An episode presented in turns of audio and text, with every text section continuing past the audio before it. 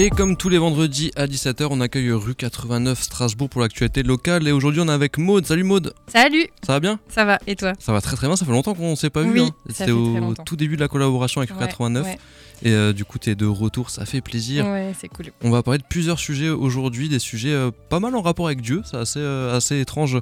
C'est un peu une coïncidence. On va commencer par des étudiantes en fait en théologie à Strasbourg qui dénoncent des violences sexistes d'un enseignant. Ouais, tout à fait. C'est euh, l'enquête sur laquelle moi j'ai travaillé, euh, une grosse enquête, parce que ça m'a pris deux mois. Euh, et donc voilà, on est parti d'une alerte parce qu'une dizaine d'étudiants et d'étudiantes avaient signalé déjà il y a plus d'un an à l'université de Strasbourg que donc ce professeur en théologie euh, avait eu des gestes déplacés avec elle euh, et donc ça allait de gestes déplacés, de drague, d'invitation au resto, euh, à des accusations plus graves puisque dans le lot de ces étudiantes, anciennes étudiantes, il y, a aussi deux femmes qui portent plainte, une pour viol et l'autre pour violence conjugale, psychologique et harcèlement moral. Ok donc des faits très très graves. Voilà donc en fait voilà c'était une enquête compliquée parce qu'il y a à la fois l'université à la fois donc ce, ce milieu de la théologie qui est particulier. Euh, et puis voilà, la, il y avait à la fois des accusations, euh, tu vois, je, la drague, mais aussi des accusations très graves, mais qui sont portées en fait par euh, des ex-compagnes aussi de ce prof, parce qu'en fait il sortait avec ses étudiantes, et puis il y en a même une qui est donc devenue sa femme. Donc voilà, c'était à la sphère du public-privé, c'était un peu compliqué. J'imagine. Mais voilà, grosse enquête qui a nécessité donc de de longues semaines euh, et, ça c'est grâce à nos abonnés qu'on arrive à faire des enquêtes comme ça. Est-ce que ça a, été, ça a été dur pour toi de, pouvoir recueillir les, témoignages? Il y avait peut-être des, tabous et des, des, pressions? Ça a été dur, carrément ça a été dur parce que bah, euh, beaucoup de femmes euh, avaient peur, avaient pas très envie de re-reparler de tout ça parce qu'en fait elles ont déjà parlé de tout ça à l'université. Celles qui ont porté plainte, elles ont déjà tout raconté à la police. C'est souvent des anciennes étudiantes, c'est ça? Ouais, ce ne sont que des anciennes étudiantes. Que des anciennes. Ouais, ouais. et donc voilà, quand moi j'arrive un an après, disant bon bah il faut aussi me raconter l'histoire. Euh, forcément au début elles n'ont pas forcément très envie. Mhm.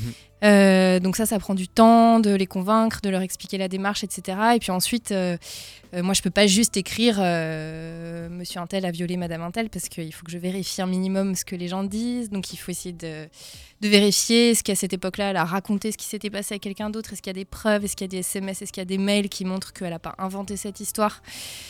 Donc ça c'est compliqué. Mhm. Et puis ensuite c'est compliqué parce que euh, Michael Langlois, qui est donc le professeur en théologie euh, qui est accusé dans cette histoire, euh, il se défend évidemment. Et ça c'est la partie compliquée, c'est parce que lui il, a tenu à venir me voir, il a tenu à, on s'est parlé trois heures, après il m'a rappelé plusieurs fois, il m'a envoyé des immenses mails. Euh, voilà, lui, il nie tout, tout, tout. Il dit que tout ça est orchestré par son ex-femme euh, et que c'est des histoires de divorce et que voilà, tout ça, c'est que des anciennes étudiantes qui mentent et qui se connaissent et qui sont copines. Mhm.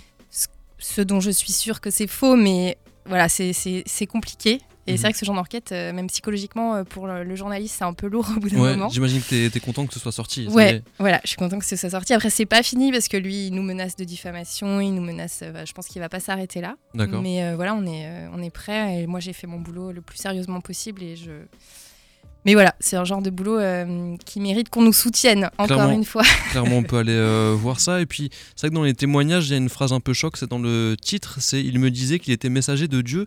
Donc il y a un côté un petit peu, euh, ça fait un peu penser à gourou de secte. Ouais, ouais, ouais, il y a carrément un côté gourou.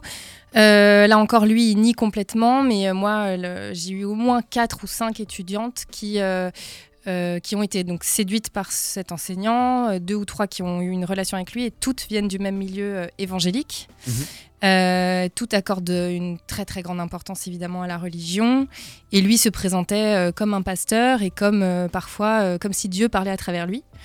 Et donc, en tout cas, deux de ces femmes m'ont raconté qu'il avait fait des séances, ça s'appelle la glossolalie, c'est-à-dire qu'il se met à parler dans une langue qui serait la langue de Dieu que personne ne comprend. Une langue qui n'existe pas voilà, vraiment. une langue divine euh, avec juste des, des, sons et des mots incompréhensibles. Et euh, évidemment, elle, elle raconte qu'elles ont été très, très, très impressionnées.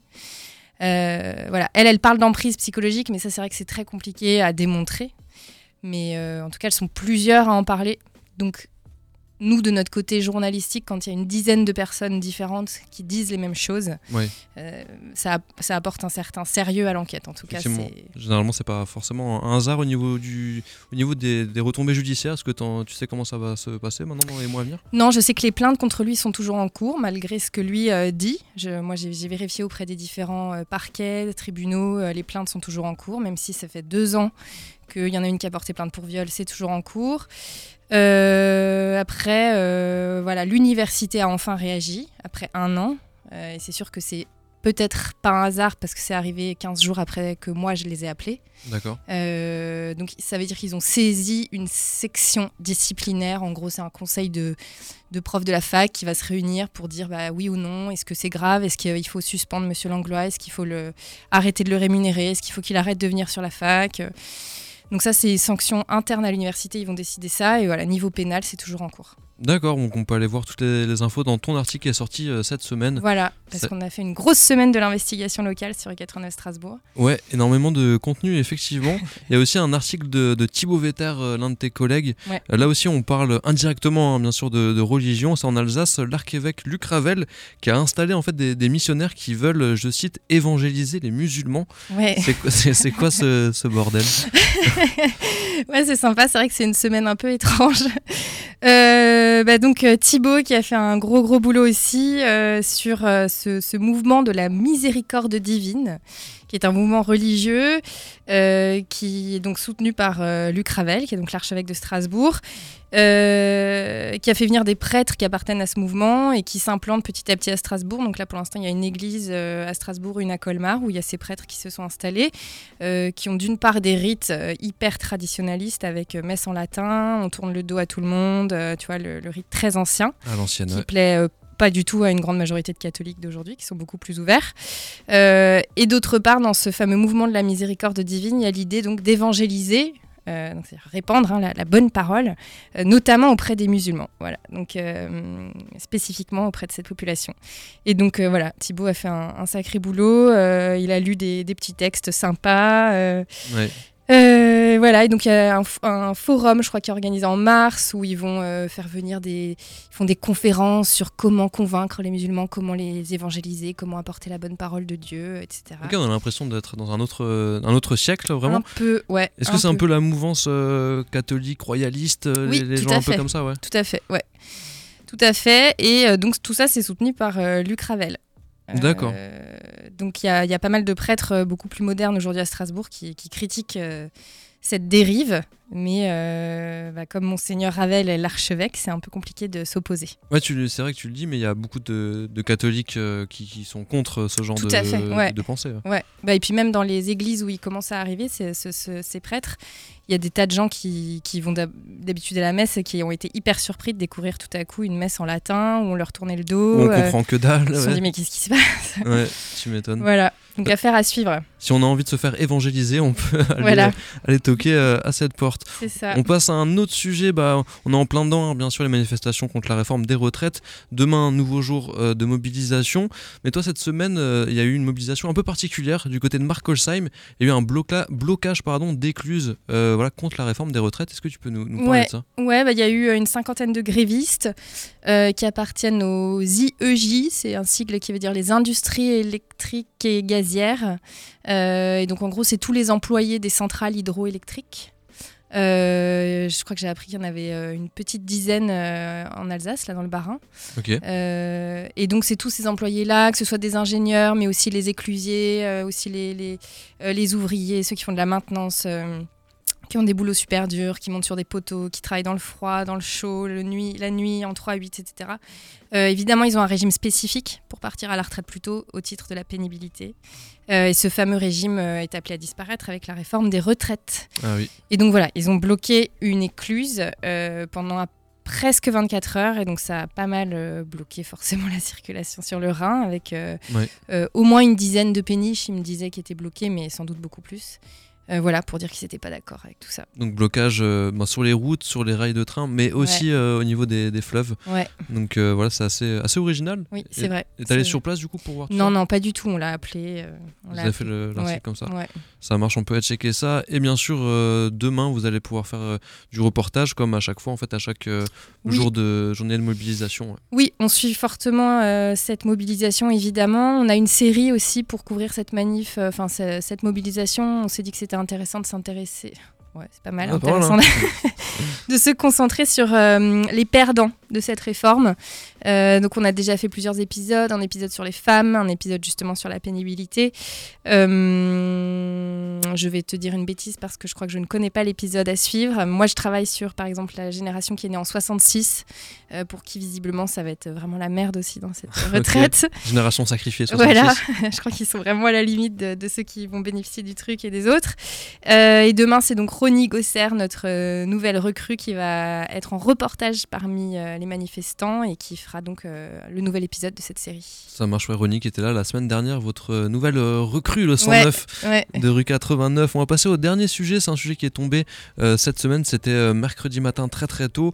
On l'a tous appris dans les médias locaux, dont rue 89 bien sûr. C'est jeudi matin. C'est jeudi matin, bien vu. Non, donc c'était hier du coup Hier matin, ouais. La maison Mimir malheureusement qui a, eu, qui a été victime d'un incendie.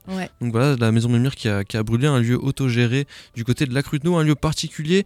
Elio ici présent, Elio Rousseau, c'est un lieu que, que, tu fréquentais toi aussi euh, pas mal. Ouais, hein, la maison Mimir, donc c'est un lieu depuis 10 ans qui vivait grâce aux bénévoles. Donc voilà, qui permettait, de, euh, au SDF d'avoir un certain accueil, de pouvoir loger, de pouvoir se loger, se nourrir. C'était une super ambiance et ça permettait aussi d'avoir des, scènes de spectacle qu'on voit pas en fait euh, dans, le, système, on va dire, normal. J'ai pu assister à, à du slam, même à des artistes complètement décalés et des scènes superbes. Et moi j'ai une grosse grosse pensée à toute l'équipe, hein, notamment Rémi, que j'avais pu interviewer lors d'une soirée slam. Et ouais, franchement c'est dommage et j'espère, et là je sais, je pense qu'ils vont, de ce que j'ai lu, ils vont refaire un truc au Molodoy ils vont une soirée de soutien une soirée de soutien ouais, au Molodoy et euh, ils ont déclaré euh, nous renaîtrons de nos cendres et j'espère que vraiment la maison Mémire va renaître. Bah c'est ça ouais physiquement effectivement ça a été ça a dû être détruit bah, pour des raisons de sécurité euh, pour éviter l'effondrement total et faire d'autres dégâts mais ça veut pas dire que la structure maison Mimir est décédée enfin est détruite quoi. Non elle, elle, elle, a pas disparu du tout hein, c'est ce que c'est ce qu'on c'est ce qu'a dit un des anciens cofondateurs qui désormais lui vit dans la vallée de Schirmeck. Mhm. Il a dit du coup bah, que en fait l'esprit Mimir ne peut pas mourir le local lui peut disparaître mais l'esprit voilà, du bénévolat d'aide ne disparaîtra jamais. Toutes mm. sortes d'aides, un hein, service de bagagerie plein de choses. Et, en plus, c'est un lieu qui, euh, il y a pas mal de temps, c'était une petite dizaine d'années justement vers, euh, vers les débuts, bah, qui était un peu menacé euh, de fermeture, etc. Il y avait eu pas mal de, mobilisation à ce moment-là, donc c'est d'autant plus triste. effectivement, on peut retrouver un article hein, qui détaille tout du côté de chez vous. Un hein. article très, très lu parce que forcément, en effet, ça concerne beaucoup, beaucoup de monde, la Maison Mimire, beaucoup de bénévoles, d'associations. Euh, c'est vrai qu'hier c'était euh, c'était triste quoi d'apprendre ça. Clairement, clairement pour euh, un endroit qui pour le tissu associatif comme on dit à Strasbourg était très important. Merci beaucoup Maude. Merci à toi. Pour je te revois dans un an et demi, c'est ça ou non? Tu reviens plus souvent? Non, je reviens plus souvent. Ça marche, ça fait plaisir. Bon week-end à toi. Ciao, bon week-end à tous. Merci.